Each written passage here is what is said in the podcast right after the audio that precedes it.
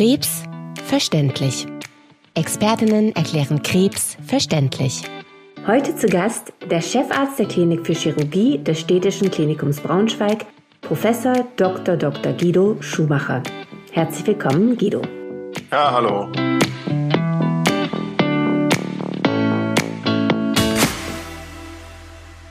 Wir haben ja jetzt hier im Vorfeld schon mal uns ein bisschen unterhalten und da bin ich auch erst schon mal über das erste Wort gestolpert, nämlich viszeral onkologisch. Was bedeutet das Wort viszeral denn überhaupt? Ja, viszeral sind die Eingeweide im Bauch. Viszeral onkologisch bedeutet ja, Krebserkrankungen dieser Organe. Ich kann ja mal die wichtigsten aufzählen. Speiseröhre, Magen, Leber, Bauchspeicheldrüse und Darm. Und äh, ich bin ein Viszeralchirurg. Das heißt, ich operiere eben genau diese Organe, wenn es um Krebs geht. Und da sind wir nämlich auch schon beim Thema, weil ich glaube, das ist vielen Patienten gar nicht bewusst. Man kann gar nicht irgendwie überall hingehen und sich überall für alles operieren lassen. Ja, das stimmt. Also es gibt da sehr viele verschiedene Gründe. Also zum einen sind die Strukturen eben unterschiedlich. Das heißt, kleinere Krankenhäuser haben zum Teil noch nicht mal eine Intensivstation.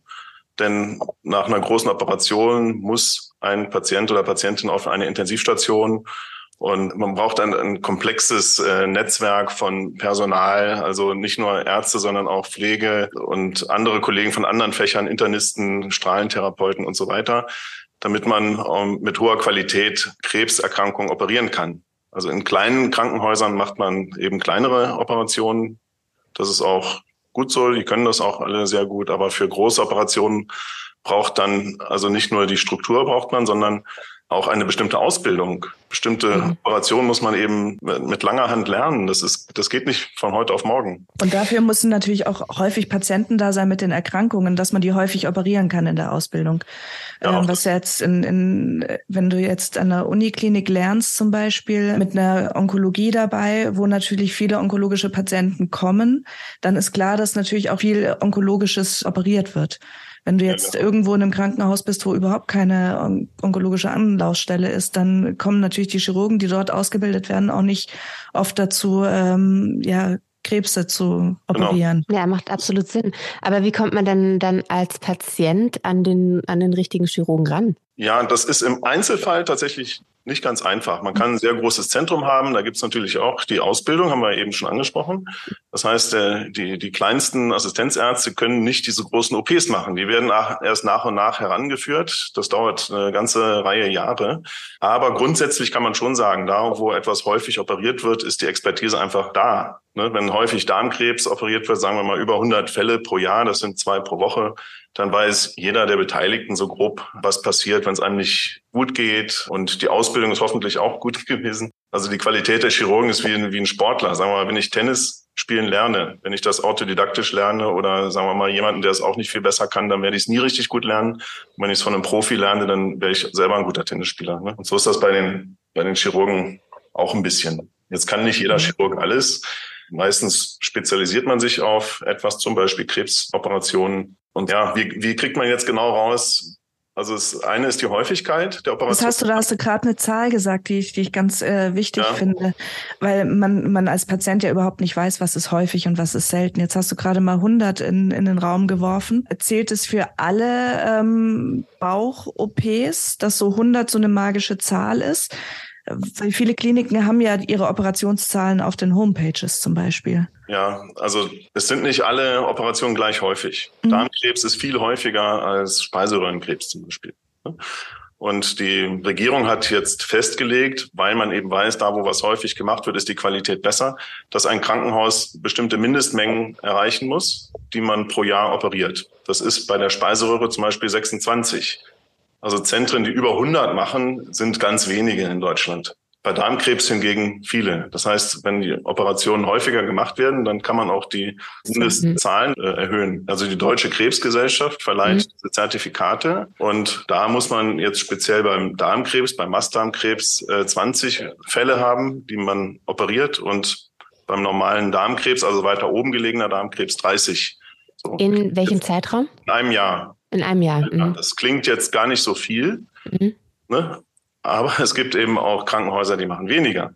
mhm. und operieren das dann trotzdem, wenn jemand kommt. Das wollte ich jetzt nämlich gerade fragen, und man wird ja meistens als Patient oder als Patientin eben geschickt und vertraut ja auch so ein bisschen drauf, dass man ehrliches Feedback bekommt, ob man hier gut aufgehoben ist oder ob man eben nochmal weitergeschickt wird. Also ja, tendenziell sage ich mal eher die Jüngeren und Fitteren, die sich dann nochmal wirklich selbst umhören und nochmal vielleicht auch einlesen, wo, wo werden Operationen häufig du durchgeführt oder wo genau. weniger oft. Genau, und wer hat ein Zertifikat von der Deutschen Krebsgesellschaft? Das ist natürlich, das ist ja nicht mhm. nur die mhm. Anzahl der Operationen, sondern auch die Qualität wird überprüft wie oft hält die Naht nicht und äh, wie viele Operateure sind da und gibt es eine Intensivstation und, und, und. Das ist also ein riesen Katalog mit, mit irre vielen Seiten, die alle erfüllt werden müssen, damit man so ein Zertifikat bekommt. Und wenn man das nicht hat, ist vielleicht trotzdem jemand da, der das operieren kann. Ne? Das will ich jetzt gar nicht unterstellen, aber die Expertise besteht eben nicht nur aus der Operation alleine, sondern aus dem ganzen drumherum. Also wie gesagt, auch die Pflege, dann künstlicher Darmausgang muss äh, irgendwie gepflegt werden. Da muss eine spezialisierte sogenannte Stoma-Schwester da sein und, und, und eben ganz viele Faktoren, das können die kleinen Häuser meistens nicht leisten. Ja, und auch die Überlegung vorher, macht es Sinn, das jetzt überhaupt zu operieren oder muss ich vielleicht das, genau. vorher eine Therapie machen, eine, eine Chemoimmuntherapie? Richtig. Ähm, ähm, ist da, sind da überall Metastasen? Ist es ein Haus, wo vielleicht nur eine Rönt ein Röntgenapparat steht?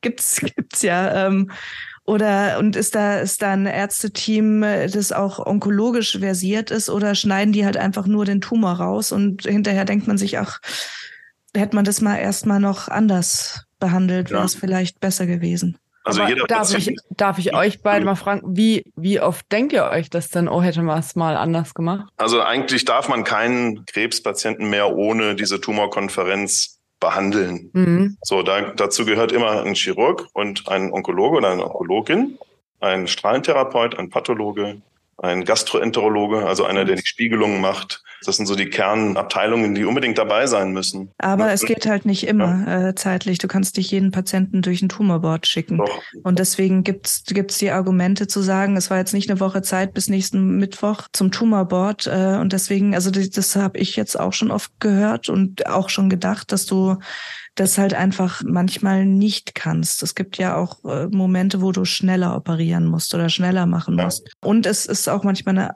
bisschen so, so eine Ausrede. Weiß nicht, ja, Ausrede ist das falsche das, Wort. Ähm. Das ist aber eher die Ausnahme. Also wenn es ein Notfall ist, ein Darmverschluss durch Darmkrebs, da kann man jetzt nicht eine Woche warten und dann den Onkologen oder den Strahlentherapeuten fragen, darf ich das jetzt operieren? Das ist klar, das muss ich operieren. Ne? Und das ist auch akzeptiert. Das ist Teil des Zertifikats, dass die Notfälle ähm, sofort operiert werden müssen.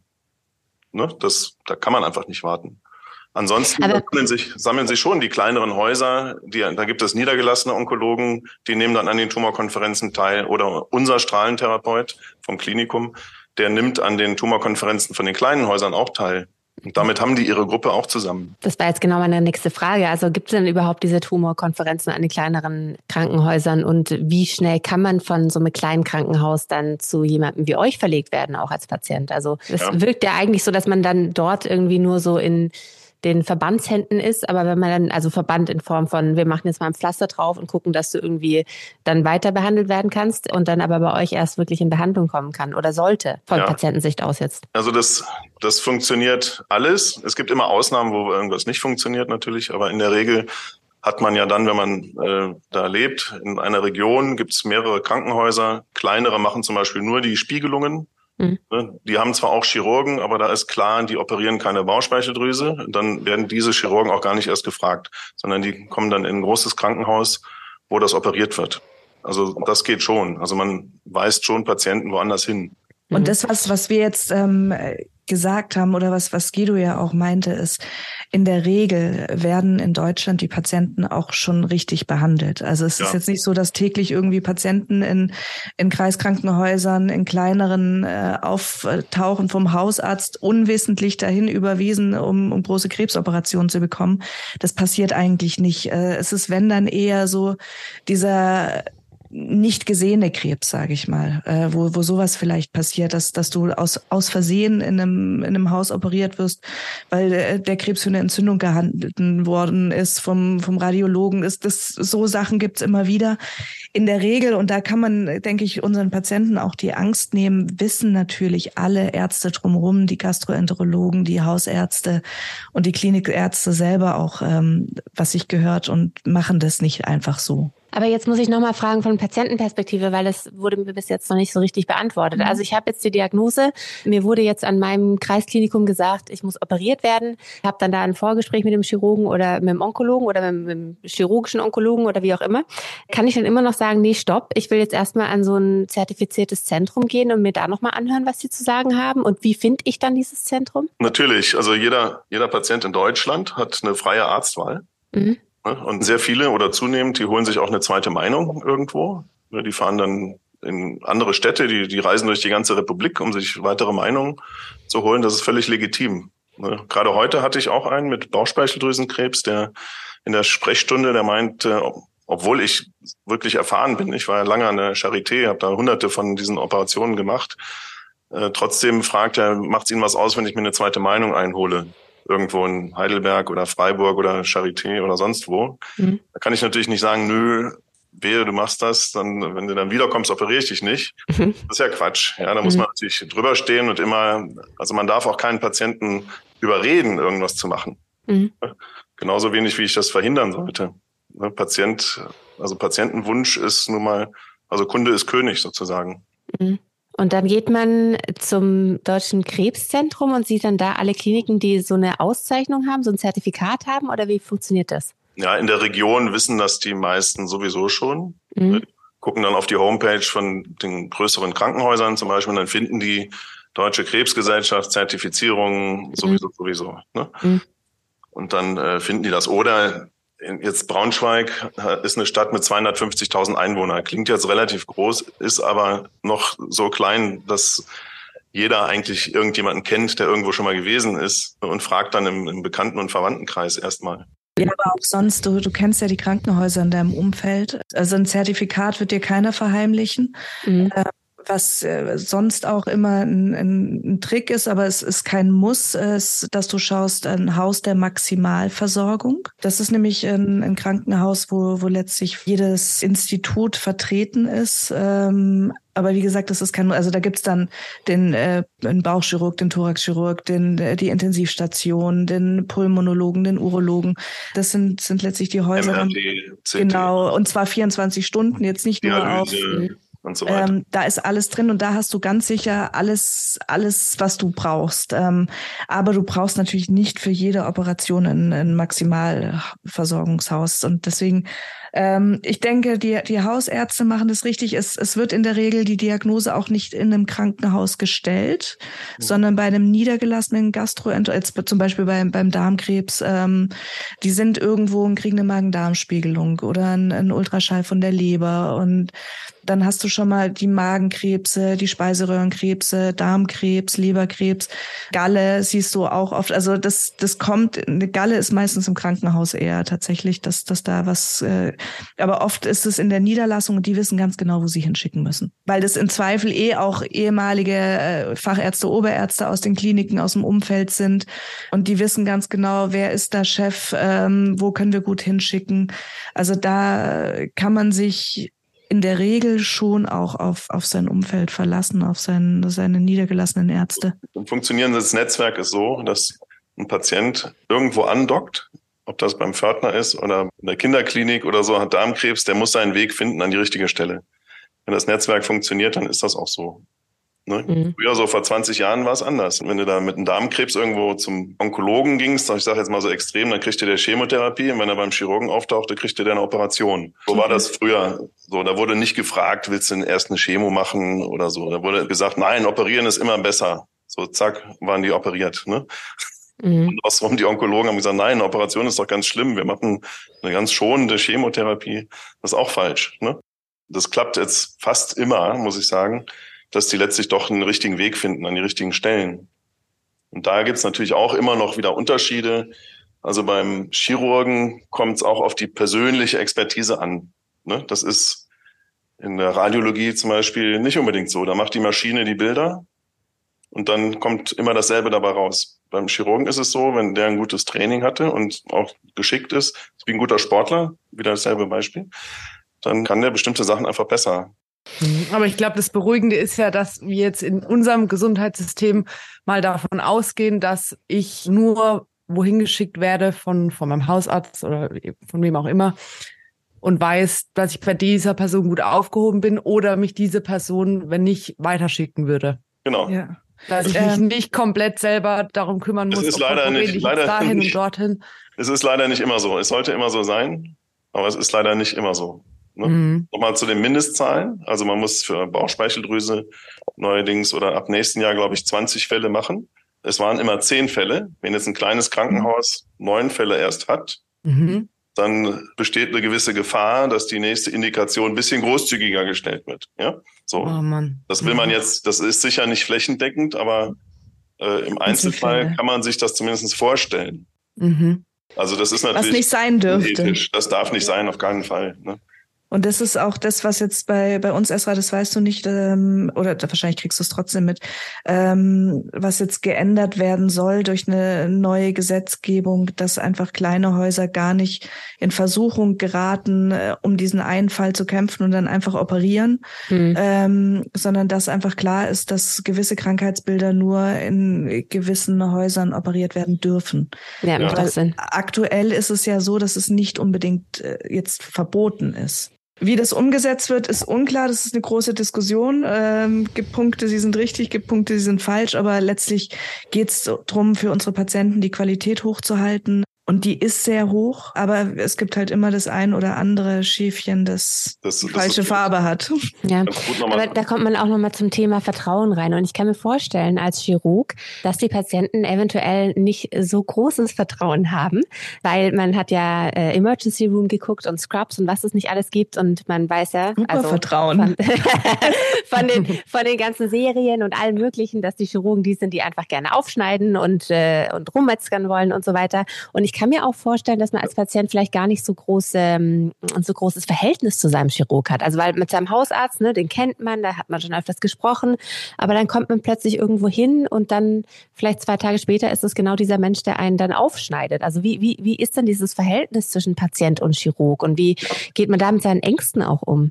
Ja, das ist, das ist natürlich ein Riesenthema. Es ist richtig, Hausärzte kennen die Patienten seit vielleicht schon 20 Jahren. Denen wird auch alles anvertraut, nicht nur das, die Krankheiten, sondern auch die Probleme mit dem Partner und so. Ne? Das weiß ich. Dann kommen sie zu uns zum Chirurgen, uns lernen sie kennen mit so einer Diagnose. Und jetzt ist es meine Aufgabe, durch ein vernünftiges Gespräch das Vertrauen zu bekommen. Mhm. Da muss man sich auch ein bisschen Zeit nehmen. Also man kann nicht da im Stehen und jede Minute auf die Uhr gucken und so ein Gespräch in der Situation führen, sondern man muss sich in einen Raum setzen, wo keiner zuhören kann. Äh, ich habe in meinem Sprechstundenzimmer einen Computer mit, mit so Grafiken aus dem Internet, wo ich alles mit Bildern noch erklären kann, was mhm. ich da machen will. Und das Vertrauen kriegt man meistens, wenn man den einfach die Abläufe erklärt bis zum Schluss. Ne? Mhm. Ja, du hast hier die Diagnose Darmkrebs. Jetzt müssen wir aber noch gucken, ob du Metastasen hast. Das heißt, wir brauchen ein CT von der Lunge, wir brauchen ein CT von der Leber. Da sind typischerweise streut das dahin. Mhm. So, und dann, wenn das alles nicht ist, wenn da keine Metastasen sind, dann reden wir über die Operation und dann wird das so und so operiert. Oder man kriegt zuerst eine Chemo oder Bestrahlung. Das ist wieder so ein Schema durch das Tumorboard. Äh, nach Leitlinie geht man davor. Und, und wenn die Patienten das alles verstanden haben, aha, jetzt kommt das und das und das und das, dann fragen die oft, ja, operieren Sie mich denn? Und wenn mhm. ich dann Ja sage, sind die immer beruhigt. Ne? Die wollen mhm. dann auch von mir operiert werden. Mhm. Das kann auch ein relativ kleiner Assistenzarzt sein. Wenn der sich so kümmert, dann haben die schon genug Vertrauen. Und das sind oft nur 10 Minuten, 15 Minuten. Manchmal eine halbe Stunde, je nachdem. Manche brauchen mehr, manche weniger. Und wie ist es dann, wird dann, also ich kann mir vorstellen, dass dann auch gefragt wird, wie hoch die, die Chancen sind von der Operation oder Überlebenschancen auch und solche Sachen. Wird sowas auch mitgeteilt an den Patienten? Also in Form ja. von, die Risiken sind so und so und dann sind es 20 Prozent Chance an Mortalität jetzt zum Beispiel. Ist es dann hoch? Ist es niedrig? Also 20 Prozent ist extrem hoch. Ne? Okay, okay. Da gibt es keine, keine naja, ich, ich, ich hätte mich jetzt dann auf die 80 Prozent konzentriert. Das ist, nee, aber 20, das würde ja heißen, dass jeder Fünfte stirbt. Das ist ja. Ja, ja da, da ist ja auch die Frage, sorry, ganz kurz, Esra, meinst du jetzt die Sterblichkeit während der Operation? Oder an der Krankheit? Während der Operation. Mm, das war es nämlich nochmal, dann mit ja, 20 genau, Prozent genau, dürfst du gar nicht. Ähm, okay, okay. Vielleicht kannst du was dazu sagen. Dieses Patient ist gestorben auf dem OP-Tisch. Auf dem OP-Tisch stirbt praktisch nie einer. Hm. Muss man sagen. Ich habe das in meinem Leben, ich bin jetzt schon eine, eine Weile dabei, äh, ich kann mich jetzt an, ich glaube, zwei Fälle erinnern, wo dann eine schwere Lungenembolie oder sowas. Also verblutet habe ich auch noch keinen auf dem Tisch da liegen sehen. Das ist praktisch ausgeschlossen. Ne? Und man sagt auch, die Narkose ist eigentlich die sicherste Situation überhaupt, die man sich vorstellen kann, weil jeder Herzschlag wird abgeleitet, die Beatmung wird überprüft, man macht alle paar Minuten so eine Blutgasanalyse, dann sieht man alle wichtigen Werte und so. Also da passiert nichts. Und ich glaube, das ist nämlich ganz wichtig, das zu sagen, weil da ja. ist äh, dieses Serienthema äh, ganz, ganz oh, ja, groß, ja, weil da, da stirbt pro Folge ja mindestens einer auf dem OP-Tisch. Und, und die sind immer völlig ratlos, bei, wenn der Puls schneller wird. Ja, und der Chirurg macht alles. Äh, reanimieren, währenddessen schneidet er noch. Nee, und das, ähm, das ist tatsächlich, glaube ich, eine große Angst, wenn, wenn jemand eh schon die Diagnose oder die fragliche Diagnose von dem Krebs hat. Und dann hat man noch diese, diese Fernsehbilder äh, im Kopf und denkt sich, oh Gott, äh, komme ich aus dieser OP überhaupt lebend wieder raus? Und das kommt man. Ja, hm? immer. Es gibt nie 100 Prozent in der Medizin und auch nicht 0 Prozent, aber äh, sagen wir 99,99, so, so in dem Dreh ist das. Was natürlich nicht sagt, dass du nicht an der Erkrankung stirbst oder an, an Komplikationen, die nach, danach kommen können. Aber dieses während der Operation sterben ist doch eher eine Rarität. Ja, weil das ist genau das, was man eigentlich auch als Angehöriger mitnimmt. Also dieses, diese Zeit im OP-Saal, wo man dann auf die Nachricht wartet und dann kommt der Chirurg raus und sagt, wie es gelaufen ist. Es ist irgendwie so dieses Ding, das man mit sich trägt und ich glaube auch viele Patienten mit sich nehmen vor der OP. Also diese Angst, diese, diese Panik dann auch schon und so weiter.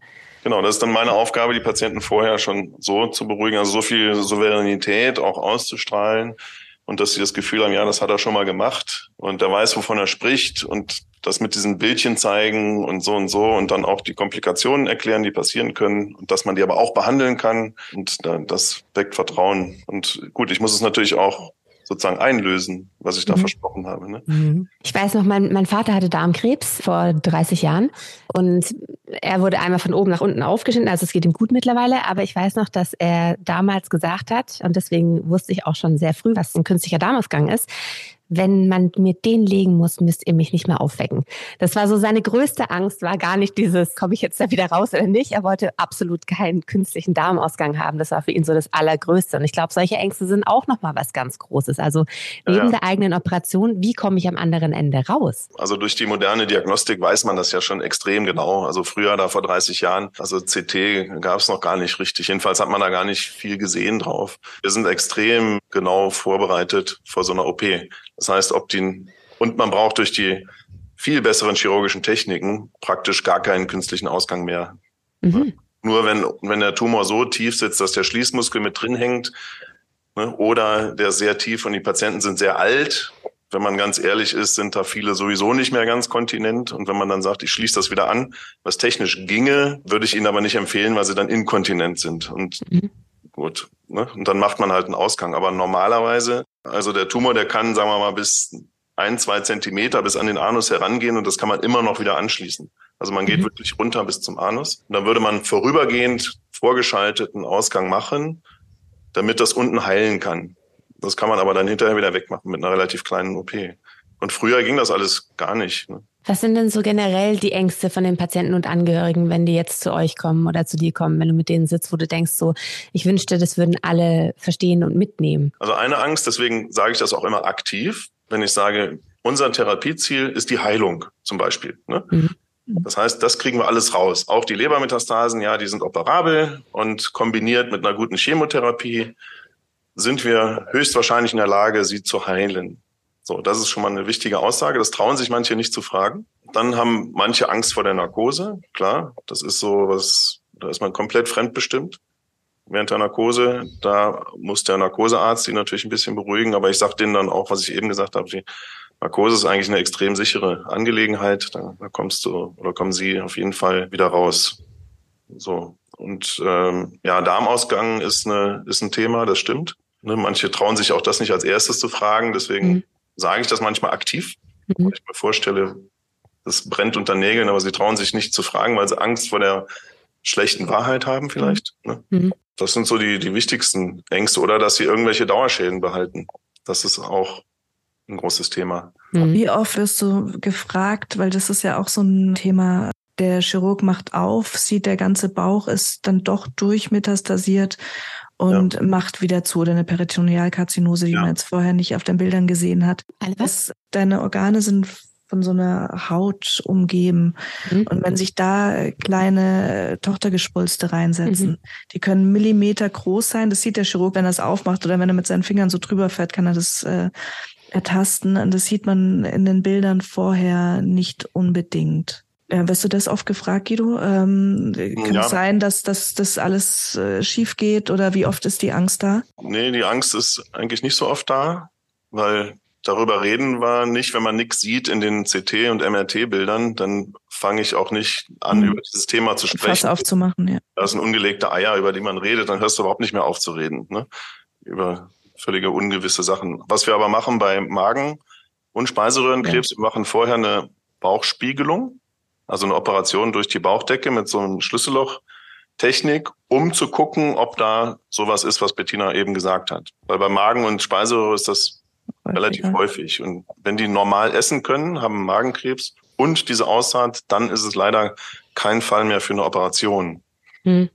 Dann würde man die, die Patienten nur beschädigen durch eine große OP und die brauchen dann relativ schnell eine Chemo. Ja, stell mal vor, dir nimmt mir jemand den, den Magen raus und es kommt dann hinterher raus, dass, dass es eh schon gestreut hatte und du brauchst ein bisschen Zeit, dich zu erholen, bis die Wunden schließen und bis dann dein Onkologe ja. mit der Chemotherapie anfangen kann und verlierst dadurch eventuell kostbare Zeit. Und da ist diese, diese Spiegelung vorher, die nicht das gleiche ist wie so eine Magen-Darm-Spiegelung, sondern so wie Guido meint, tatsächlich kleine Schnitte im Bauch und dann guckt man so Videokameras rein.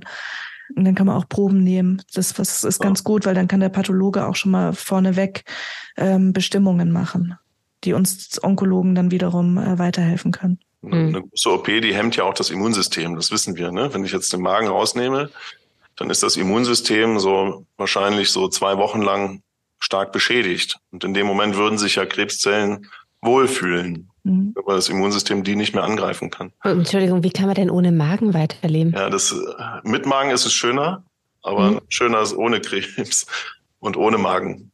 Also man schneidet den Magen raus und das, man zieht dann den Dünndarm da oben an die Speiseröhre. Ah, das okay. wird schon irgendwie rekonstruiert. Mhm. Ne? Okay, okay. Mhm. Natürlich, das ist eine Einschränkung, die man leider okay. in Kauf nehmen muss. Ne? Natürlich ist es mit gesundem Magen am besten. Und man aus der schlechten Situation äh, macht man dann das Beste. Aber das hm. ist das, was, was natürlich die Chirurgie schon zu, zu so einem gewissen Heldenstatus bringt, dass da viel äh, rekonstruiert werden kann, der Magen, die Blase, auch ähm, ja der Darm, wenn du überlegst, was was da für Tumoren auch rausgeschnitten werden, wieder zusammengebastelt, ähm, an verschiedene Enden wieder angeschlossen. Das ist natürlich schon was äh, was Tolles, äh, was faszinierendes und was viele viele Menschenleben rettet, mhm. ähm, dass da so ähm, ja, dass da so kompetente Ärzte dran sind. Und ja, ohne wären viele Heilungen einfach nicht möglich. Das hatten wir am Anfang schon genau. besprochen. Ähm, die soliden Tumore sind einfach nur durch den Chirurg heilbar. Wir Onkologen können nur diesen Prozent X drumherum nochmal weiter reduzieren, die Prognose verbessern oder einen Tumor eventuell operabel machen, wenn er sehr, sehr groß ist. Aber der Chirurg ist der, der die Heilung in der Hand hat die langfristige Heilung. Und da will ich auch gleich nochmal die nächste Folgefrage dazu stellen, von wegen Wunder, die da geschehen. Viele von den Operationen dauern ja auch enorm lange. Also wir reden da jetzt nicht ja. irgendwie von mal kurz hier eine halbe Stunde aufmachen, ein bisschen rumschnippeln und wieder zumachen. Wir reden hier von mehreren Stunden. Und ich habe auch mal von einer Operation gehört, die zwölf Stunden gedauert hat. Wie schafft ja. man denn sowas überhaupt? Ja, das wird man oft gefragt. Dann wird man gefragt, musst du nicht auf Toilette zwischendurch mal oder so? Ne? Mhm. Aber komischerweise muss man nicht. Und wenn man mal müsste, dann geht man eben mal, macht ein Päuschen und geht auf Toilette. Ne? Aber mhm. grundsätzlich ist es so, ja, man steht da dran. Also man hat jetzt nicht den Eindruck, ich muss jetzt mal eine Pause machen, weil man mhm. das Ding da durchziehen möchte. Ne? Und manchmal ist es tatsächlich so. Also manche große Leberoperationen, die dauern zehn, elf Stunden. Das hat mir neulich ein Patient gesagt. Das war, glaube ich, drei Jahre nach so einer sehr großen Leberoperation. Und der meinte dann, ah, Sie haben mich elf Stunden lang operiert. Das wusste ich gar nicht mehr. Ne? Dann habe ich nachgeguckt, das stimmte. Das hatte ich ihm wohl gesagt. Mhm. Und dem ging super. Ne? Also wenn man das Gefühl hat, es lohnt sich, dann äh, darf die Anstrengung des Chirurgen jetzt nicht ein Grund sein, da aufzuhören. Das ist ja logisch eigentlich. Ne? Aber es, es stimmt, es klingt äh, gewaltig, wenn man sagt, man steht da elf Stunden. Wobei das ist gewaltig. Ja, die meisten OPs dauern ja nicht so lange. Das ist halt manchmal so. Heute war ich jetzt fünf Stunden, habe für eine Leber fünf Stunden gebraucht. Das ist mhm. so für uns relativ normal. Bauchspeicheldrüse auch so fünf Stunden. Hm? Gibt es denn auch irgendwelche Ängste bezüglich, dass eine geplante OP nicht stattfinden kann? Also gibt es irgendwelche Klassiker, dass das, was geplant ist und aufgrund zum Beispiel von einem Fehlverhalten eine OP nicht stattfinden kann oder gut jetzt zum Beispiel personelle Unterbesetzung. Ja, ja, klar. Ähm, also spontan passiert das gar nicht so selten, leider. Mhm. Ja Weil man fiebert ja doch dann, wenn man weiß, oh Gott, in zwei Wochen werde ich operiert. Ne? Ich meine, das ist ja schon, man wartet ja dann auch auf diesen Tag. Genau. Sag ich mal. Das ist ja manchmal werden sie am selben Tag abgesetzt. Mhm. Die, die bereiten sich psychisch darauf vor, planen ihren Urlaub, ähm, reden mit allen Angehörigen und dann kommen sie Vielleicht hierher. Auch sagen, Urlaub, Angehörige. Ja, ja was auch Urlaub, immer. Ja. Und ja, morgen werden sie operiert. Und dann sitzen sie da und dann kommen aber plötzlich vier Notfälle.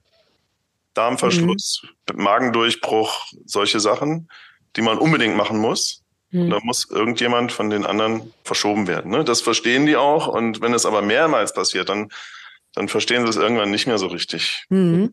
Aber das unser Gesundheitssystem ist so, dass das auch immer mehr passiert. Wir haben immer weniger ja. so Valenzen. Ne? Ja. Nele ja. hat gerade, was ich ganz wichtig fand, du hast nämlich gerade gesagt, in zwei Wochen werde ich operiert. Finde ich einen ganz wichtigen Satz. Guido, wie lange dauert es, bis ihr einen onkologischen Patienten einen Termin gebt zur OP? Viele werden Ungefähr. ja vorbehandelt.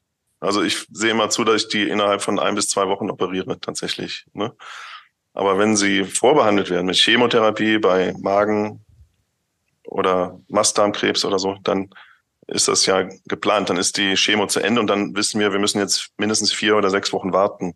Da kann man das alles sehr gut planen und dann wissen die eben schon vorher, dass es nicht zwei Wochen, sondern sechs Wochen sind. Und freuen sich meistens aber dann in dem Moment auch, weil sie sich von der Chemo ein bisschen erholen können. Ja. Aber ich denke, das ist wichtig zu wissen, was, was so realistische Zeiten sind und dass viele natürlich denken, äh, ich habe hab doch jetzt Krebs, ich bin doch jetzt ein Notfall, warum nicht direkt? Ja. Ähm, das stimmt. Weil ein, zwei Wochen sind natürlich der Horror, wenn du weißt, du hast in dir drin äh, einen Krebs, der operiert werden muss. Das, das ist in der Tat schlimm. Ich habe ja auch schon, ich glaube, fünf Freunde hier von mir operiert am Darmkrebs. Mhm. Und was die am meisten geschätzt haben, ist, ich habe die dann gesehen und am nächsten Tag teilweise operiert. Ne? Und hinterher kam dann so das Dankeschön natürlich und was sie am meisten geschätzt haben, dass, da, dass wir da nicht lange gefackelt haben, ne? sondern wir haben die gleich aufgelegt. Das klappt nicht immer. Also ein primärer Darmkrebs muss zum Beispiel nicht in der Tumorkonferenz vorgestellt werden, wenn keine Metastasen sind. Das ist so akzeptiert, auch von der Deutschen Krebsgesellschaft, die, weil es da keine Alternative gibt. Mhm. Ne? Und deswegen kann man die primär operieren. Und in diesen Fällen war das so. Mhm. Aber in zwei Wochen stelle ich mir jetzt so vor, können einem auch ja noch einige Fragen zu Hause einfallen. Ja. nee, das ist ja, das ist ja der Grund auch, warum es Yes We Cancer gibt, diese Selbsthilfegruppe. Mhm. Weil man kriegt eine Diagnose und dann sagt man, ja, du brauchst jetzt noch ein CT, haben wir in vier Wochen, auf Wiedersehen. Und dann sitzen die Leute vier Wochen zu Hause und grübeln und fragen Dr. Google oder Nachbarn oder Angehörige, die oft ziemlichen Unsinn erzählen. Mhm. Das ist schlimm. Vier Wochen alleine gelassen werden mit so einer Diagnose ist schlimm. Wie ist denn das mit der Nachversorge? Also hast du da nochmal Kontakte und wie lange hast du Kontakt mit dem Patienten nach der Operation? Also die Chirurgen, wenn das alles gut gelaufen ist, haben meistens wenig Kontakt. Ne, die mhm. Nachsorge wird entweder von den Hausärzten oder von den behandelnden Onkologen gemacht. Also manche kommen tatsächlich zu mir und sagen, nee, Sie haben mich jetzt operiert und ich möchte, dass Sie die Nachsorge machen. Und dann mhm gibt es ja festgelegtes Schema von der Deutschen Krebsgesellschaft beim Darmkrebs, auch beim Magen. Und dann wird das abgearbeitet, alle drei mhm. Monate. Und die kommen dann zu mir. Aber normalerweise gehen sie zu den niedergelassenen Onkologen. Ja. Ne, Sorge machen wir. Und wenn dann wieder was auftaucht, dann fängt das wieder von vorne an. Tumorkonferenz. Neue Entscheidung, OP, ja, nein. Zusammen, jetzt die Leber ist jetzt plötzlich dran. Kannst du das operieren? Ja oder nein? Nee, dann sage ich entweder ja oder hm, es sind aber viele Metastasen, mach doch erstmal eine Chemo und dann gucken wir nochmal. Mhm. So läuft das dann. Das heißt, da wird man dann primär schon wieder an den erstbehandelten Chirurgen zurückgesendet.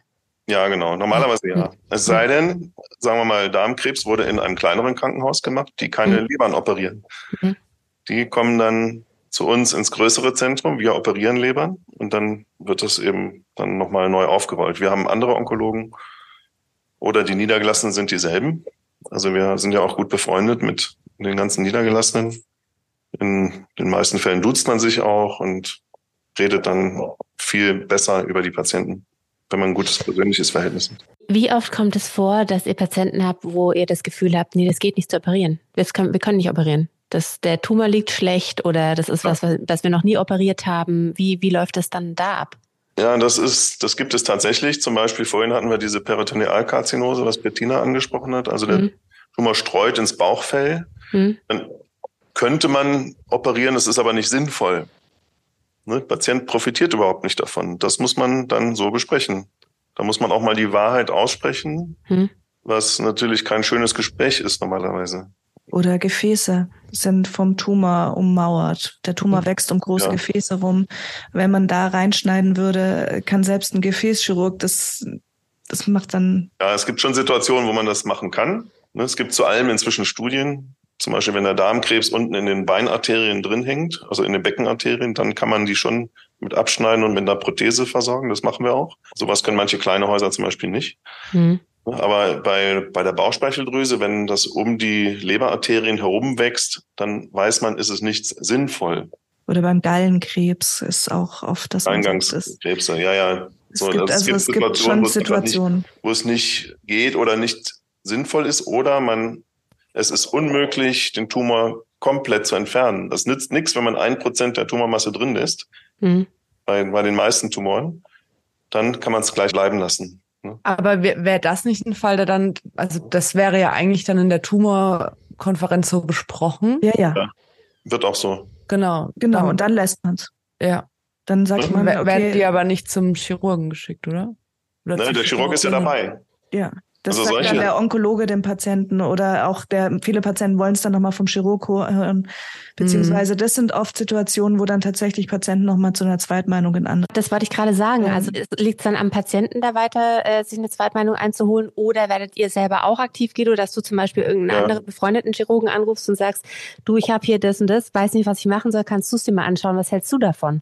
Also ja. steht ihr da auch im Austausch? Ja, natürlich. Also ich habe überall in der Republik Freunde. Hm. Die meisten Sachen operiere ich tatsächlich selber, aber es gibt ein paar befreundete Chirurgen, die auch jeweils eine sehr, sehr gute Position haben. Und zum Beispiel einer ist Chefarzt an der Charité und anderer ist dann Chefarzt in Hamburg und im größeren Haus und so weiter. Wenn die bestimmte Sachen eben häufig machen, die insgesamt selten sind, solche Chirurgen sammeln dann praktisch die Hälfte der Republik auf. Und mhm. die haben dann wiederum diesen Fall häufig. Ja, solche Sachen gibt es. Zum Beispiel, als ich hier neu war in Braunschweig, da musste ich mich erstmal etablieren. Da habe ich bestimmte Gallengangstumoren zurück in meine alte Heimat Charité geschickt, weil ich gesagt habe, die haben die beste Expertise überhaupt. Ich kann das zwar technisch auch operieren, habe ich ja auch immer gemacht, aber das Ganze drumherum, was ich eingangs mal gesagt habe, ne, da in, in Berlin, da weiß ja die, die, die kleinste Schwesternschülerin, wenn da irgendwo Galle aus dem falschen Schlauch rauskommt, ist das nicht gut, weil die das mhm. eben dauernd sieht. Ne? Und hier war das eben am Anfang so, das äh, war äh, schwierig. Da musste ich alles, alles, alles selber machen. Mhm. Deswegen habe ich dann solche Fälle gleich weggeschickt. Das hat keinen Zweck. Da ist einfach die Qualität dann besser. Was wieder zeigt, dass in der Medizin häufiger nicht nur, es ist einfach keine One-Man-Show, sondern es, es gehört ja. Äh, ein ganzes Team dahinter. Von, von der Pflege, Intensivpflege, Wundpflege, die Ärzte, die Assistenten, die, die die Visiten machen. Mhm. Und ähm, eigentlich auch Professionalität ausstrahlt, wenn man sagt, Richtig. Ist du ja, falsch. Das kommt gut also an. Also das ist keine, keine Schwäche. Genau, das wurde, das wurde anfangs, als ich hier neu war, wenn ich die Leber nach Berlin geschickt habe, nicht als Schwäche gesehen, mhm. sondern als Größe. Mhm. Tatsächlich, das war jetzt gar nicht das Ziel, was ich verfolgt habe, irgendwie groß zu wirken, sondern die Patienten mussten halt richtig versorgt werden. Also wir könnten natürlich über das Thema jetzt noch zwei Stunden weitersprechen, aber wir haben schon eine ganze Stunde hier gesprochen. Guido, gibt es noch irgendwas, wo du sagst, das hättest du gerne, dass alle Betroffenen, alle Patienten wissen, mitnehmen, irgendwelche Homepages, die du gerne nochmal teilen willst? Du hast gerade nochmal über Yes We Counsel gesprochen, was natürlich ja. super ist für alle in der Zeit zwischen Termin und Operation. Nee, das, das ist eine, eine ganz wichtige Homepage. Ich bin mhm. ja auch selber sehr engagiert da und kommuniziere auch mit völlig fremden Patienten, nicht nur mit meinen. Nee, sonst, ähm, ja, also wenn, wenn eine Behandlung ansteht, sollte man sehen, dass man Vertrauen zu seinen behandelten Ärzten hat. Wenn das nicht der Fall ist, würde ich mir auf jeden Fall eine zweite Meinung holen. Ne? Das vielleicht so. Nochmal ganz, ganz ja. kurz äh, zur Vorbereitung. Jetzt hat der Patient ja zwei Wochen Zeit in der Regel, wenn er Pech hat es kommt ja immer mehr, dass man auch sagt, je, je sportlicher, je fitter die Patienten in eine Operation reingehen, desto besser. Zwei Wochen sind jetzt natürlich, da wirst du deinen Lifestyle nicht geändert kriegen. Ja. Aber ähm, sagst du, Patient soll sich eher schonen und ruhig machen oder sagst du, Patient soll schon anfangen mit der Umstellung vom, von seinen Lebensgewohnheiten. Viele sagen dann, jetzt kann ich ja meine Packung Zigaretten am Tag weiter rauchen, ich werde ja eh bald operiert. Ja, aber speziell beim Speiseröhrenkrebs sage ich, die sollen bitte aufhören. Auch zwei Wochen vorher lohnt sich das, weil eine der wichtigen Komplikationen ist eine Lungenentzündung und die Raucher kriegen das einfach viel häufiger. Und die kann so schlimm sein, dass die auch mal lebensbedrohlich sein kann. Und ich gebe denen immer so ein Atempusteding mit, mit diesen Bällchen, wo man die Luft einsaugen muss. Dann sage ich, ihr trainiert jetzt bitte jede Stunde zwei Wochen lang bis zur OP. Ne? Also macht es Sinn, dass unsere Patienten ja. Ähm, ihren Chirurg fragen, gibt's was, wie ich mich speziell auf die Operation genau. vorbereiten genau. kann? Also Sport glaub, ist auf jeden Fall gut, das, das befürworte ich immer. Und wenn jetzt jemand etwas dicklich ist, ja, in der abnehmen. Zeit. In der Zeit wird er nicht viel Gewicht verlieren können. Also normal weiter essen. Normal weiter, aber ein Atemtraining ist auf jeden Fall gut. Und da, viel spazieren. Da kann man tatsächlich gehen. viel spazieren gehen, da kann man tatsächlich auch eine Menge erreichen. Es gibt ja sowas wie Prähabilitation, das ist nochmal ein extra Thema, dass man vor der OP mhm. äh, sich fit macht.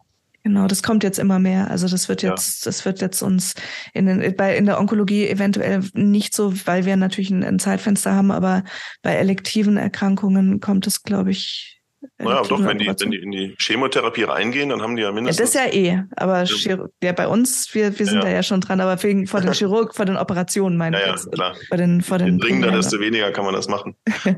Vielen Dank, würde ich sagen. Ja, danke. Ja, danke schön.